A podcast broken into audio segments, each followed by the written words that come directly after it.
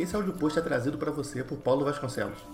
Se você tem interesse em saber mais conteúdo sobre Data Science e Machine Learning, acesse www.paulovasconcelos.com.br. Cinco livros não técnicos que todo Data Scientist deveria ler. Os livros que me fizeram um cientista de dados melhor.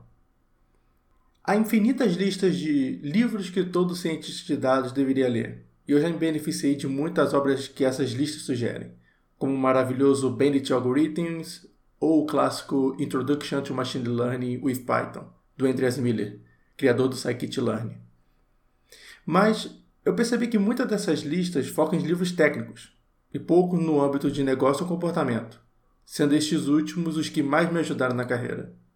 Não há nada de errado nisso, mas é preciso ter um equilíbrio entre conhecimento técnico e conhecimentos comportamentais e práticos que você aplica em suas decisões ou até quando precisa vender ou apresentar algo, um produto, uma ideia, um resultado, etc.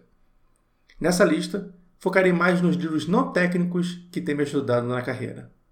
Disclaimer: todos os links para a compra dos livros nesse post possuem afiliação da Amazon, onde você não paga nada mais pelo livro e eu ganho uma pequena comissão por cada venda. Contudo, esse post trata apenas da minha visão pessoal e não tem filiação ou parceria com as editoras ou autores. Valorizo minha reputação mais do que alguns trocados e endosso cada um desses livros por ter me ajudado no meu trabalho. Menção honrosa: Building Data Science Teams. Esse é um livro escrito por DJ Patil, que cunhou o termo Data Science, escrito em 2011, onde ele compartilha os aprendizados que ele e Jeff Hammerbecker tiveram em suas experiências de criar o time de Data Analytics do Facebook e do LinkedIn.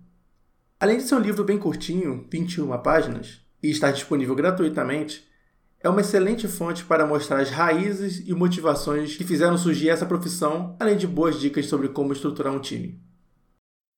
Storytelling com dados. Um game changer para data viz e storytelling. Talvez esse seja o livro mais técnico dessa lista, pois ele funciona como um guia de visualizações de dados e storytelling. Contudo, eu gosto de ler esse livro como um relato sobre como a Conus Balmer aprendeu a contar melhores histórias usando dados.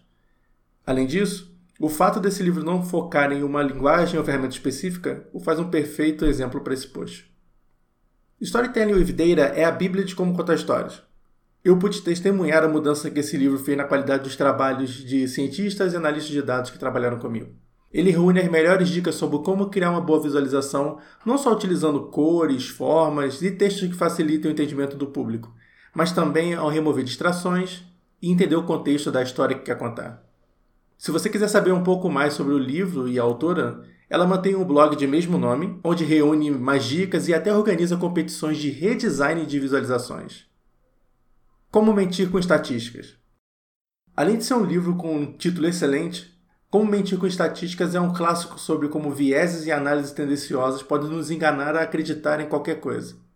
Foi graças a esse livro que aprendi a nem tão sutil diferença entre média, mean, em inglês, e média, average, onde a primeira é a média aritmética e a segunda pode ser qualquer coisa. Aritmética, mediana, moda, por exemplo, quando dizem que uma pessoa escova seus dentes 2,3 vezes ao dia, não faz muito sentido, né? O problema é quando isso é usado para influenciar na sua escolha ou pensamento. Aproveitando, fica aqui com uma piada ruim que eu não lembro onde eu vi. Sabe o que acontece quando Bill Gates entra num bar? A média salarial de todos lá dentro sobe para 91 milhões de dólares.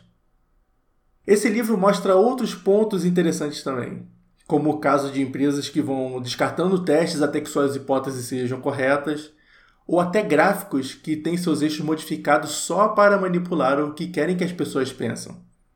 Se tivesse que sugerir apenas um livro dessa lista para ler, seria esse. Ou o próximo. Ou depois dele. O Sinal e o Ruído. Escrito pelo criador do 538. Eu sou muito fã do trabalho do Nate Silver o site criado por ele, o 538, é algo tão incomum que ele conseguiu fazer com que uma pessoa como eu gerasse interesse em dois assuntos que eu não ligo a mínima: política e esporte. Um dos maiores feitos de Silver foi ter previsto corretamente as eleições de 2008 e 2012, e o livro O Sinal e o Ruído é uma aula sobre como fazer boas previsões. Um dos pontos mencionados por ele é que, mesmo com o aumento de dados que tivemos nos últimos anos, a quantidade de informação útil não seguiu o mesmo crescimento. Por isso, é importante um trabalho árduo para separar o que é verdade e nos aproxima de uma boa visão, o sinal, e aquilo que apenas nos distancia dessa verdade, o ruído. Rápido e devagar duas formas de pensar. Esse livro explodiu minha cabeça a cada capítulo que eu lia. Ele me fez perceber o quanto somos arrogantes a ponto de achar que nossas escolhas estão sob nosso controle e que as fazemos de forma lógica e totalmente racional. Daniel Kahneman dedicou mais de 30 anos de sua carreira estudando o comportamento humano, trabalho esse que o rendeu um prêmio Nobel de Economia. Kahneman ilustra o livro mostrando que nossa mente funciona sob o controle de dois sistemas: o sistema 1, que é mais rápido, automático e inconsciente, e o sistema 2, que é mais racional e deliberado. Os capítulos do livro mostram como esses sistemas se comportam sobre diferentes cenários e até como fatores fisiológicos como fome, como quando fizeram um experimento em que descobriram que juízes reprovavam mais pedidos de condicional quando estava perto da hora do almoço, ou seu estado de humor. Estudantes que eram submetidos a situações que faziam seu humor ficar melhor tinham melhores resultados em avaliações. Influenciam nas nossas decisões sem nós percebermos. O trabalho de Kahneman é fonte para muitos outros livros e trabalhos que foram criados, como O Próprio Sinal e o Ruído, que mencionei anteriormente, ou Misbehaving, de Richard Toller, que beberam muito dessa fonte. Dataclisma. Quem somos nós quando achamos que ninguém está vendo? Como você se comporta quando acha que ninguém está vendo? O conhecimento de Christian Rudder, criador do OkCupid, o maior site de relacionamento do mundo, é o sonho de qualquer cientista de dados. Uma trindade entre excelentes análises de insights, storytelling impecável e um excepcional entendimento de negócio. No livro, Christian conta os resultados de algumas análises que fez usando dados de sua plataforma, analisando como pessoas se comportam quando querem se relacionar com outras. Ele mostra experimentos que rodou onde perguntava o que atraía homens e mulheres e depois analisava o comportamento dessas pessoas na plataforma, destacando a divergência entre o que as pessoas diziam que gostavam quando estavam sendo observadas e o que elas faziam quando ninguém as estava olhando. A narrativa de Christian chega a ser filosófica. Ele imagina como será o futuro onde nós conseguiremos entender toda a vida de uma pessoa com base no seu comportamento na internet com o passar dos anos, com suas mudanças de gostos, personalidades e pensamentos, coisas que ele nunca imaginaria em sua infância. Minha lista de leitura. Atualmente estou lendo Rápido e Devagar pela segunda vez. Eu nunca havia lido um livro duas vezes na vida.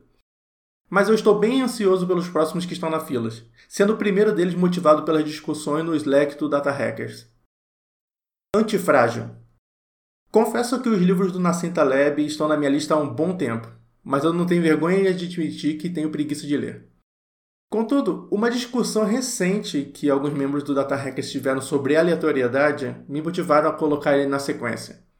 Se você nunca tinha ouvido falar sobre Nassim Taleb, recomendo conhecer também as outras obras dele, como Iludidos pelo Acaso e A Lógica do Cisne Negro. Moneyball. Esse livro rendeu um filme estrelado por Brad Pitt e conta a história de um treinador que estava em um time de beisebol com sérios problemas financeiros. Ele então utiliza análises de dados e estatísticas para criar um time competitivo, recrutando jogadores mais baratos, mas que tinham um potencial imenso de resultado. E aí, curtiu as dicas de livros? Me diz aí nos comentários quais ficaram de fora. Sei que tem muitos. Caso queira ficar sabendo sobre mais assuntos relacionados a ML e DS, me segue lá no Twitter, onde eu falo besteiras, e no LinkedIn, onde eu falo besteiras de forma mais séria. Nesse último, não esquece de falar porque veio pelo blog, tá bom?